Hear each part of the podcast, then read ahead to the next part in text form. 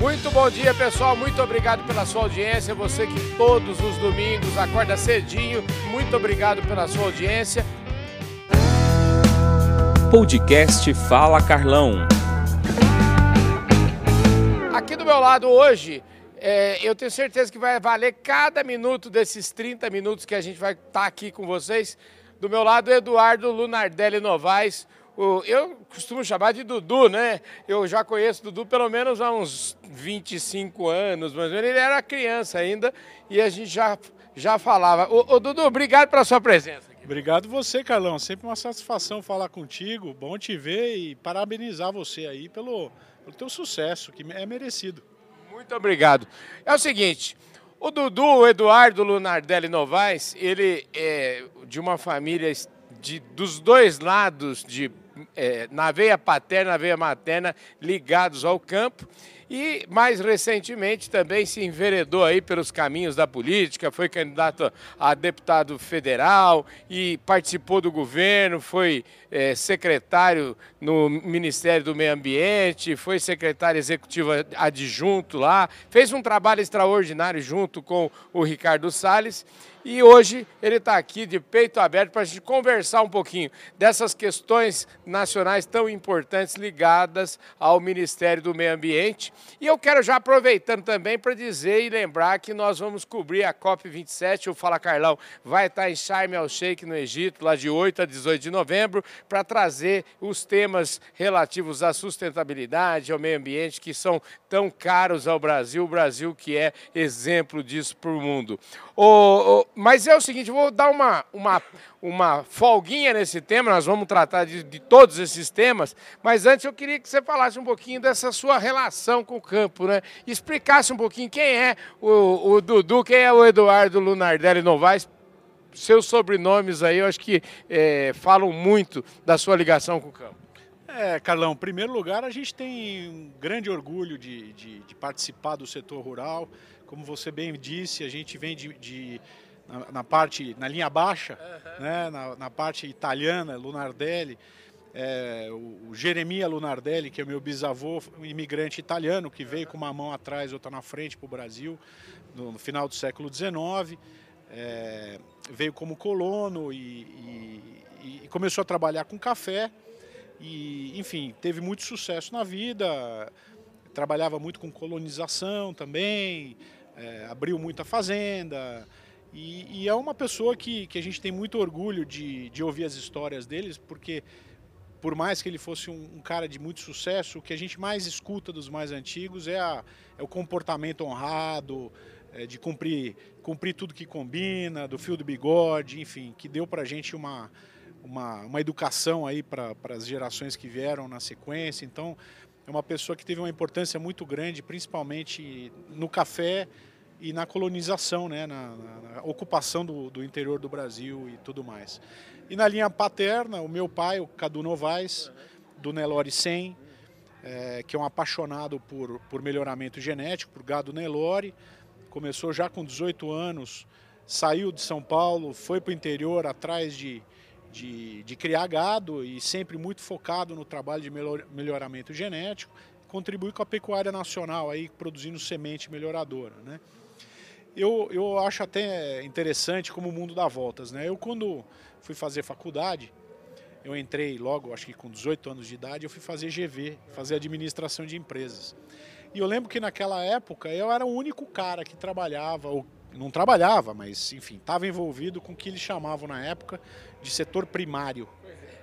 É, até engraçado a gente falar em setor primário, né? Porque essa história faz, eu costumo falar aqui, tenho dito muito isso, que faz parte de um passado, é, porque hoje talvez seja sem medo de errar, o setor que mais investe em tecnologia no, no, no Brasil, não é não? Sem dúvida nenhuma. Eu, eu me sentia quase que o homem das pedras ali, né? Todo mundo queria falar de mercado financeiro, consultoria, é, é, internet, tudo que, que, enfim, que era o que estava na moda, que era pop, que era, enfim, que, que, que dava prestígio para as pessoas.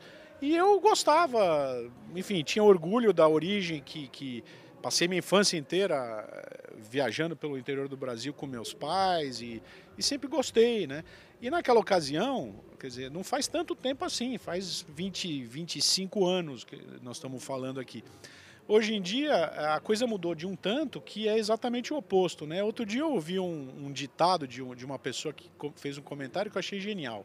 Que ele disse o seguinte: antigamente o fazendeiro dizia para o filho: Filho, vai estudar, porque senão você não consegue ir para a cidade. Hoje em dia ele diz: Filho, vai estudar, senão não te deixo voltar para a fazenda. Aqui na fazenda é lugar de gente estudada. Né? Gente né? preparada. E, de fato, Carlão, a gente tem que ter muito orgulho do que a gente faz como setor. É um setor completamente pulverizado. Nós somos mais de 5 milhões de estabelecimentos rurais no Brasil. Né? Nós temos, portanto, algo como 10% da população brasileira que está tá envolvida com, com o campo diretamente na produção rural né? e, e revolucionando, quebrando paradigmas. Né? Hoje em dia a gente é, fala do Cerrado, né? quando a gente começou lá atrás e durante 10 mil anos, só se produzia em, solo, em solos férteis. Né? O, o, principal fator de produção agropecuária no mundo sempre foi a fertilidade do solo. E hoje é o último aqui no Brasil. Quer dizer, a gente produz no Cerrado que são solos pobres, solos ácidos, lixiviados, lavados, enfim. Então hoje nós temos outros elementos que nos dão esse diferencial como país, né? quer dizer, a topografia, a chuva, é, enfim, é, áreas e, acima de tudo, tecnologia. Né? Então eu acho que a gente está fazendo uma contribuição bonita para o planeta e tem muito orgulho do nosso setor. Maravilha. Escuta, seus touro, os torão inteiro aí atrás agora, porque tem, quando a gente começou essa entrevista, vocês estavam meio deitadão, mas agora tem uns torão bonito aqui. E esse negócio, só para explorar um pouquinho mais essa história do Nelore, né? Porque você falou aí do Jeremias Lunardelli, que inclusive deve ter música, porque esse homem foi o rei do café, né? E ele teve vários filhos, um deles, o Santo Lunardelli, você sabe que eu conheci o Santo Lunardelli. Eu conheci o Santo Lunardelli numa reunião lá na Nelore. E eu, eu, eu, vi ele uma vez na minha vida, mas aprendi a admirar ele por é, uma vez, porque uma assim, ele era um cara de uma, é, é, de uma solidez de opinião importantíssima. Né? É, o, o Jeremias tinha nove filhos. Uhum. E todos os filhos homens eram, uh, quer dizer, a função deles era tocar fazenda, abrir fazenda e tocar fazenda. E o santo foi tocar uma propriedade que o pai dele tinha na noroeste do estado, na região de Araçatuba. E foi abrir fazenda para plantar café. Um belo dia ele chegou para o pai dele, ele era médico de formação, nunca clinicou, mas enfim, tinha uma formação médica. E ele chegou para o pai e disse: Pai, aqui é boi. Você está maluco. Né? O, pai, o pai não gostou da história. E ele foi um dos introdutores do colonião na região, né? E colocou gado, quer dizer, e aquilo se tornou mais tarde a terra do boi, né? Então era um pioneiro, um cara, um cientista, é, gostava de inovação. Gostava do pele rosa, né? Assim desenvolveu uma raça que chamava pele rosa, que era um Nelore é, de, de, de, couro branco, né? Que não, não era despigmentado, era, era de, de pigmentação, com pouca pigmentação é, e, e, introdutor de inovação. Né? Então ele, por exemplo, nos anos 50, ele inseminava 10 mil vacas. O seu pai, o Cadu, me conta a história que ele começou assim, a inseminar em, sei lá, em 65, 66. 50? Não, não o, o seu pai. E aí um dia ele foi lá, ainda eu acho que, talvez, eu, eu, eu acho que ele tinha ou recém-casado, enfim, ou era namorado, e foi lá na fazenda e ele achou que essa história dele, inseminação, ele ia estar tá fazendo né, um galardão. E o homem já inseminava fazia uns 20 anos atrás, uns 10 anos antes. Né? Exatamente. Obviamente que naquela ocasião era inseminação a fresco, né? Era inseminação a fresco, mas é verdade. É, de fato, ele foi pioneiro aí nessa, nessa coisa de melhoramento genético. E hoje a gente vê o resultado desse tipo de, de visão naquilo que, que nós temos na nossa produção pecuária brasileira aí. Ô, Dudu, deixa eu te falar, você já deu uma pista aí, você falou de é, GV aí, de administração. Eu sei que você é um, é um cara muito bem formado, estudou na França, enfim. É, eu queria como é que essa sua formação te empurrou, de certa forma, para a política, né? E você e, e, e, como é que como é que se deu a sua entrada na política e como é que você foi parar no Ministério do Meio Ambiente? Eu acho que é legal a gente falar agora, vamos dizer assim, já começando a dar uma esquentada aqui no nosso assunto, não que o assunto familiar não seja importante, eu valorizo demais, tanto que nós falamos disso primeiro, mas eu queria agora começar um pouquinho aí para esse lado da conversa. Bom, eu sou formado e pós-graduado em administração de empresas, então eu sempre gostei de gestão, de administração e tudo mais. Sempre fui um patriota, creio eu, quer dizer, acredito que sempre, sempre gostei muito do meu, do meu país, sempre tive muito orgulho do, do que a gente tem aqui. A partir de 2014, 2015, comecei a ficar desgostoso com os rumos do país. Eu acho que todos os brasileiros de bem, né? É, e comecei a perceber que se a gente não desse uma contribuição, por menor que fosse, diretamente ligada à condução dos, do, dos caminhos do Brasil, a gente ia perder o nosso país. Porque, de fato, é, a gente tem, ou teve durante muitos anos, né, é, talvez, a, a, eu diria que desde a Revolução Constitucionalista de 32, os bons brasileiros se afastaram da política e deixaram na, na, nas mãos daqueles que se interessavam. Você sabe que isso é uma tragédia, né? Eu até, é uma tragédia com vários exemplos em vários vizinhos. Sim. Eu tive, por exemplo, agora em, em Buenos Aires e eles estão vivendo assim um, uma coisa muito amarga. Mas eu escutei da boca de um argentino que eles disseram que ele me disse o seguinte: é que lá na Argentina o país é maravilhoso. Eu conheço bem a Argentina. A Argentina tem uns biomas, enfim, é um país riquíssimo, já foi um dos mais ricos do mundo. Mas ele falou que ultimamente lá eles fazem questão absoluta de escolher os piores para colocar no governo. É, exatamente. É, é, eu acho que é por aí. É, se a gente olhar na história, né, se você olhar os países que a própria história da formação americana, ou, ou, ou o, o, Brasil mesmo, na época do Império, é, no início da República, quer dizer, as pessoas tinham uma, assim, uma, uma cobrança republicana de, de, de serviço público, né? se prestar serviço público, dar uma contribuição para o país. Né? Essa coisa de devolver um pouco aquilo que o país nos deu. Né? É, então nós somos para um, um, um, radicalismo de ausência, de lavar as mãos, principalmente no meu estado, o estado de São Paulo. Quer dizer, você não vê as elites pensantes, as elites empresariais, ou não via, né, até 2014, 2015, se envolvendo, se preocupando, doando um pouco do seu tempo e, e eventualmente se envolvendo com, com, com questões que às vezes as pessoas têm medo, mas é necessário. Né? O Brasil é de todos nós, não é somente dos políticos que estão lá, é, que estavam lá, na verdade, preocupados exclusivamente com seus privilégios. Né? Então foi, foi por isso, foi por desespero mesmo, Carlão, que, que eu comecei a me envolver com isso, primeiro de uma forma é, local, é, depois na sequência, eu acho que na eleição de 2018, a gente viu de fato assim, uma explosão de pessoas de fora da política querendo dar sua contribuição. E foi, foi exatamente é, na, durante a eleição de 2018 que eu conheci o, o, o, futuro ministro Ricardo Salles, que é um cara que eu acho que tem é, um perfil, uma origem parecida com a, mi, com a minha, paulistano, muito ligado com, com agro. É, ele é advogado, quer dizer, uma pessoa preparada que falou, bom, vamos dar a nossa contribuição, né? Vamos entrar na briga aí pelo nosso país, né? Pelo futuro dos nossos filhos e tudo mais. E naquela ocasião nos conhecemos, nos identificamos muito e uh, finalmente então em 2019 ele se tornou ministro e quando nós tivemos aquela famosa crise das queimadas, que foi uma crise completamente fabricada, posso falar mais sobre isso depois se quiserem. Ele, eu não sei se as pessoas se lembram, ele teve até um problema de saúde, ele ficou com estresse.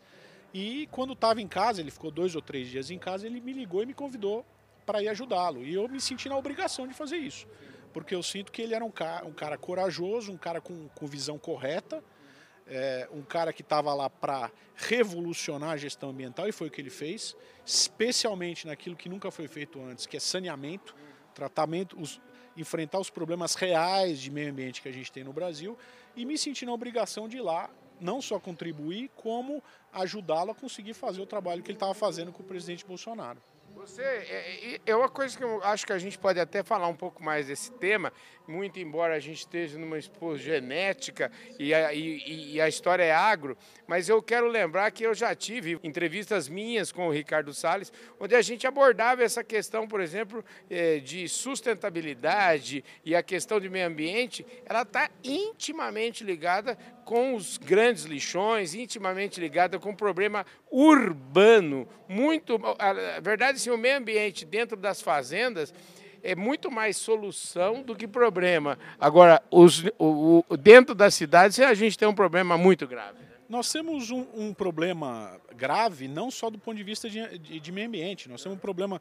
Bom, de meio ambiente a gente está contaminando a água, Sim. nós estamos perdendo energia, nós estamos descartando é, produtos, alguns produtos que estão ali no lixo que têm valor econômico, mas nós estamos também trazendo um problema de saúde pública. Eu acho que esse talvez seja o grande, o, o maior deles. Né? Saúde pública e dignidade humana. Né? As pessoas, pessoas, milhões e milhões de brasileiros acordam de manhã e quando saem de casa tem que pisar no esgoto, literalmente. Né? Então, quer dizer, o Ricardo Salles foi o primeiro cara, isso no, até antes, quando ele era secretário de Meio Ambiente, em São Paulo ele pegou a, a Secretaria de Meio Ambiente em São Paulo, nunca havia sido feito um levantamento de descarte de lixo, de resíduos. Ele foi o primeiro cara que, que fez um levantamento.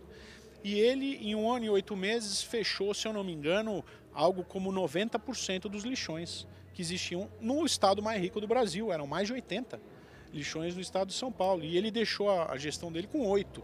Quer dizer, é, então é um cara que efetivamente, eu acho que na questão ambiental, Carlão, é, existe muita. É quase como uma religião. Né? Muito dogma, muita crença, mas pouca avaliação de causa e efeito. Pouca, pouca gestão propriamente dita. De diagnóstico de problemas e, e, e proposição de soluções.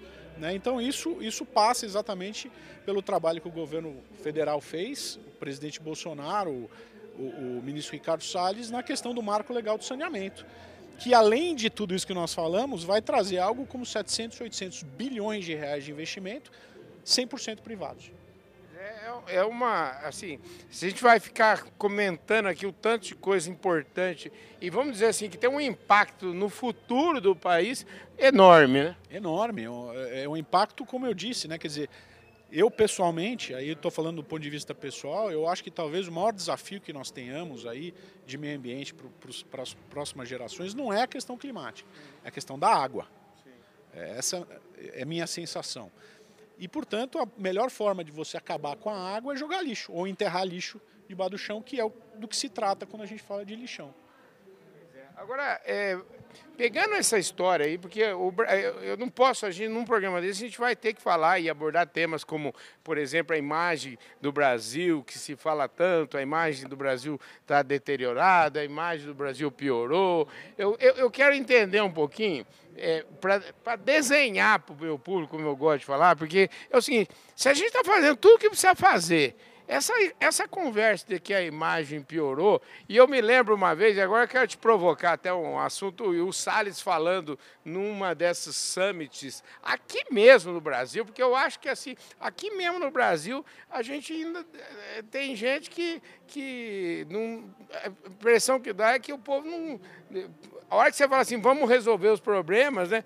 A turma falava com o Salles e falava assim, ah, mas o povo lá fora não pode não gostar. E o Salles respondeu, me lembro disso como se fosse hoje, e falou assim, se o povo não gostar, não gostou. Nós temos que fazer o que o Brasil precisa e nós temos que cuidar do Brasil. Exatamente. É, é, Carlão, é, eu acho que existe uma conjunção de fatores que fa fazem com que o Brasil tenha uma imagem distorcida. Uhum. Eu não gosto de dizer que, que o Brasil tem uma imagem ruim, eu gosto de dizer que o Brasil tem uma imagem distorcida. Em 2019, fizemos uma viagem para os Estados Unidos e para a Europa e fomos conversar, o ministro Salles, na ocasião, foi conversar com os principais veículos de comunicação dos dois países, tanto de mídia impressa como de mídia de televisão. E a pergunta foi feita para todos eles: da onde vêm as informações que vocês publicam? E a resposta foi: nós não temos correspondentes no Brasil, nós pegamos aquilo que a mídia brasileira publica. Então, o Brasil talvez seja um dos únicos países do mundo, certamente o único país de, de, de grandes dimensões do mundo, em que quem mais combate a imagem de seu próprio país é o brasileiro. Tá certo? Então, é, e por que, que isso acontece? Por que, que o brasileiro fala mal do seu próprio país? Primeiro, porque ele não conhece. Né? A Amazônia, quem nunca foi para a Amazônia, não deveria falar de Amazônia, porque é totalmente diferente do que as pessoas imaginam. Né? É, e depois nós temos um péssimo hábito no Brasil é, de atacar o seu próprio país com objetivos políticos. O custo que o brasileiro, que o brasileiro principalmente mais simples, paga por conta desse comportamento é inestimável, não dá para calcular. Né? Quando a gente ataca um determinado político, porque a gente diverge dele, nós estamos atacando o nosso país. Tá certo? Nós estamos atacando a condição de criar emprego e renda aqui dentro. Né? Então, é, enfim, eu acho, que, é, eu acho que essa questão da distorção da imagem, nós vamos resolver, e aí a gente pode até falar um pouco do agro, né? É, que é sem dúvida nenhuma o, o, mais sustentável do mundo, aí a gente pode discorrer tecnicamente dos motivos por isso, é, nós precisamos, antes de falar assim, nós vamos melhorar nossa imagem na França ou no Japão, seja lá onde for, nós temos que me melhorar a imagem, não é nem melhorar, é simplesmente é, é, reconstituir a nossa imagem, fazer com que a nossa imagem seja é, verdadeira, tanto nas nossas qualidades como nos nossos defeitos, aqui dentro, dentro da opinião pública, principalmente urbana. Você tocou na Amazônia. A Amazônia é um, vamos dizer assim, fala da Amazônia, parece que a gente é uma divindade e a gente está falando de uma coisa que é, é, algo que não pode tocar, que não pode ser falado. Eu queria saber o seguinte, queria lembrar, né, que eu acho que são quase 30 milhões de brasileiros vivendo na Amazônia e que a pobreza que lá existe, vamos dizer assim, enquanto houver pobreza vai ser difícil preservar. Eu queria que você falasse um pouquinho e já emendando aqui, que você me falasse um pouquinho das ações, porque você teve no governo e eu, eu o, o, Fala Carlão é um programa de agenda positiva, então eu queria é, me, me ater aqui nesses 10 minutos que a gente tem ainda de programa, para que a gente falasse daquilo que efetivamente, dos problemas que vocês encontraram, das soluções que vocês deram e como é que isso está sendo, é, como é que isso está até hoje. Perfeito. Eu diria, eu diria o seguinte, o principal desafio na Amazônia é falta de regularização fundiária. É a bagunça de quem é aquilo. Tá? Então esse é o primeiro ponto. O segundo ponto, é, é, na minha opinião, é, além dessa falta de regularização fundiária, em outras palavras, eu vou dar um exemplo, Carlão. O governo do PT fez reforma agrária dentro do bioma amazônico, numa área do tamanho da Alemanha. Levou 492 mil famílias para esses assentamentos e não deu título de terra para ninguém. Ou seja, quando você não dá título de terra para a pessoa que tem direito ao título de terra, ela não precisa respeitar o Código Florestal, concorda? Porque ela não tem como ser punida ou premiada por aquilo que ela faz, à luz da legislação. Então, o primeiro desafio nosso, como país, é a gente conseguir superar essa resistência que existe, essa distorção, mais uma vez, que existe, em relação à importância da gente fazer a regularização fundiária. Nós temos muita área sem dono na Amazônia. Ou área que tem dono, mas o dono não recebe o, reconhecimento do Estado, que é um título de propriedade. Na verdade, ele está ilegal lá. Ele ele está ilegal, mas é, é, é, na verdade não deveria. Uhum. Quem em, existe evidentemente grileiros uhum. que a gente pode falar de forma popular como ladrões de terra. Uhum. Isso é uma coisa.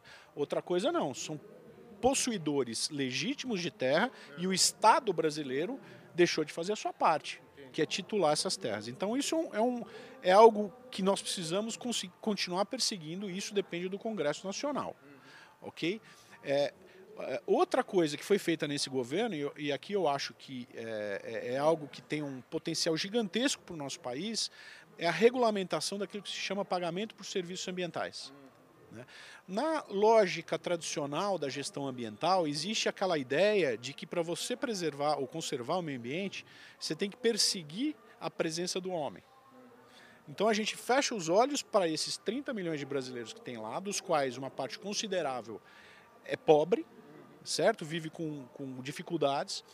É, e, e, ao fazer esse, ao implementar esse tipo de política que, que, que, considera o ser humano como tóxico, nós estamos agravando o problema. Tá certo? Então, o que, que nós temos que fazer? E o, o PSA é a semente para isso. Nós temos que inserir o homem na natureza de forma sustentável economicamente.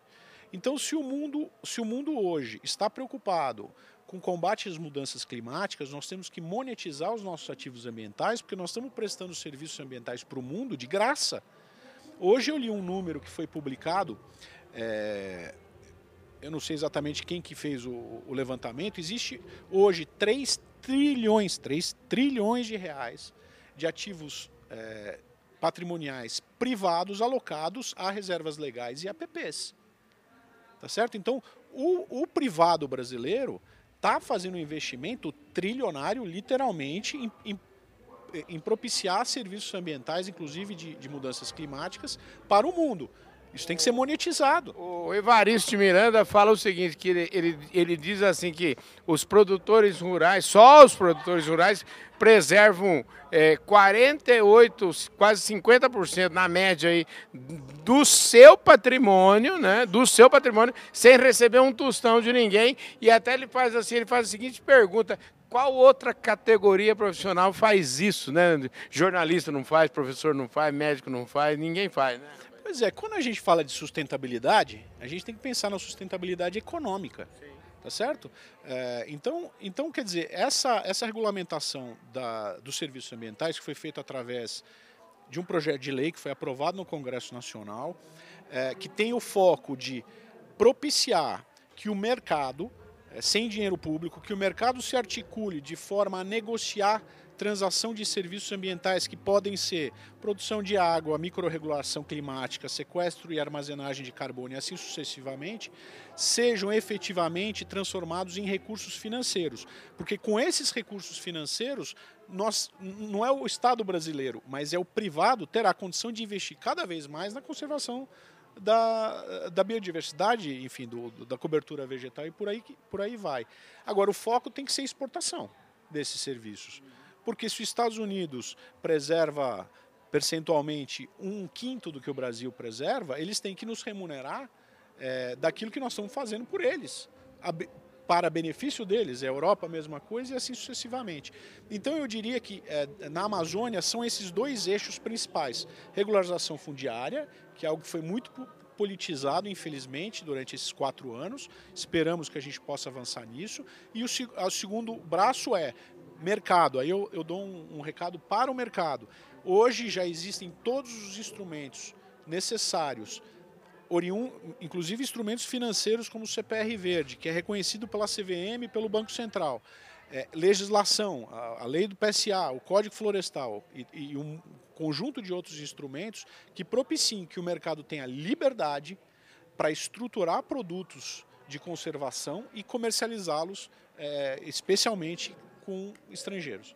Olha, deixa eu te falar, nós estamos seguindo aí para o encerramento dessa conversa, nós temos que assumir um compromisso, eu e você aqui, você vai voltar outro, outro dia, outro domingão do Carlão aqui, para a gente fazer uma continuação dessa conversa, porque tem muito tema, você viu que nós nem começamos aqui a conversa, já, já mas daí a gente, nessa, nessa segunda conversa, a gente já começa, vamos dizer assim, com o dedo na ferida, mas para fechar a nossa conversa aqui, para fazer um, um, um, um, E você teve lá, e eu gosto sempre de falar com quem teve lá, porque com quem teve lá, é, geralmente o pessoal que tem, o ministro e tal, o cara teve lá, pode ter resolvido, ou tentou resolver, ou não resolveu, mas e sai falando o que precisa fazer. Então eu queria saber de você o seguinte: nesse período que você teve lá, qual, quais foram as dificuldades? O que que falava assim, o que que você, que eu sei que é um cara bem intencionado, que é um cara bem formado, que às vezes você teve lá, qual que é a dificuldade de e principalmente em termos de negociação? Porque Sim. quando você fala assim, o mundo tem que pagar, todo mundo voa da mesa. Como é que como é que é sentar na mesa e negociar com esse pessoal? O, a questão ambiental, é, quer dizer, vamos, vamos, falar especificamente das negociações multilaterais uhum. é, de meio ambiente, né? e entre, entre outras as questões de mudanças climáticas. Ela é uma disputa distributiva, uhum. tá certo? Então os cientistas concluíram, um grupo de cientistas, através do IPCC, concluiu que nós temos que diminuir as emissões líquidas de gás de efeito estufa é, e alguém tem que pagar a conta tá certo? É uma conta de trilhões de dólares, ok? Então, esses, essas negociações é uma disputa distributiva. Quem vai pagar essa conta e quem vai se beneficiar? Porque tem muito dinheiro público do mundo inteiro envolvido. Então, aqui a gente está falando de disputas entre países e disputa entre indústrias. A indústria mais forte que tem nesse jogo é a indústria petrolífera. Então, o interesse da indústria é falar: opa, o boizinho está acabando com o clima. Exagerar esse troço. Não é verdade. Entendi. Tá certo? Então, é, então assim, eu acho que o, se eu pudesse dar um recado para nosso, para sua audiência. Então, Carlão, se eu pudesse dar um recado para sua audiência, eu diria o seguinte: essa questão ambiental é uma questão que envolve muitos interesses econômicos. Não somente interesses econômicos protecionistas, que também envolvem, mas também interesses de vender consultoria, ok? É, de nível alto, né? Então, o recado que eu daria é o seguinte: isso é uma questão, acima de tudo, cultural. Nós temos que pensar que o ser humano precisa ser inserido nos sistemas naturais e isso tem que ser remunerado. Então, é, é, é uma questão cultural. Toda vez que, que, algum de vocês tiver a oportunidade de pegar alguém da cidade que nunca foi numa propriedade rural e mostrar como funciona uma app, como funciona é, a produção de uma silagem, como funciona a cobertura vegetal, o manejo de pastagens, tudo isso é serviço ambiental. Tá certo? Então, é, é a oportunidade das pessoas, principalmente da cidade, é, o contato com, com as questões uh, agropecuárias, porque elas só de verem isso, elas já mudam sua cabeça. Querido, ó, Vamos combinar o seguinte, tá demais esse bate-papo aqui. Eu já vou assumir um compromisso, já que a gente vai falar de COP 27, nós vamos estar no Egito lá em novembro. Assim, eu quero ter um bate-papo sobre isso, pelo menos um domingão por mês, e eu já eu quero que você assuma um compromisso de voltar aqui para a gente continuar daqui essa conversa. É, compromisso firmado. Maravilha. Fechado. Show bola. Gente do céu, que domingão. Domingão, vocês não perdem por esperar. Muito obrigado pela audiência. Foi ótimo. Estive aqui falando com o Eduardo Lunardelli Novaes, que foi secretário é, do Ministério do, do Meio Ambiente, um cara que contribuiu demais para o Brasil avançar nessas questões, mas ele vai voltar aqui. A gente vai é, da propaganda da próxima vez que a gente vai trazer o Eduardo para continuar essa conversa daqui. Eduardo, obrigado, viu, querido? Obrigado, Carlão. Forte abraço. É isso aí, gente. Um ótimo domingo para todos vocês. Muito obrigado pela sua audiência e a gente se vê aí durante a semana no programa Fala Carlão e domingo que vem tem mais Domingão do Carlão. Muito obrigado, um forte abraço. Valeu, gente.